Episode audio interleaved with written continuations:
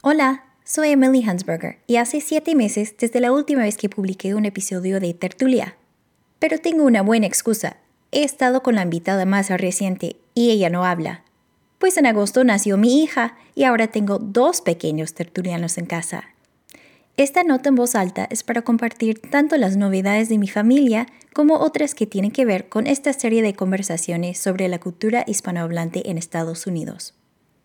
Cada vez más me interesan temas que tienen que ver con la educación de niños bilingües. Y no solo porque es una actividad que realizo a diario, sino porque también los niños forman una buena parte de la población hispanohablante en este país. En 2019 tengo planeados más episodios de tertulias sobre su mundo y también planeo hacer más proyectos y colaboraciones sobre estos y otros temas. Visita tertuliopodcast.com para más detalles. Y si estás en el hemisferio norte, espero que tengas tu cafecito caliente.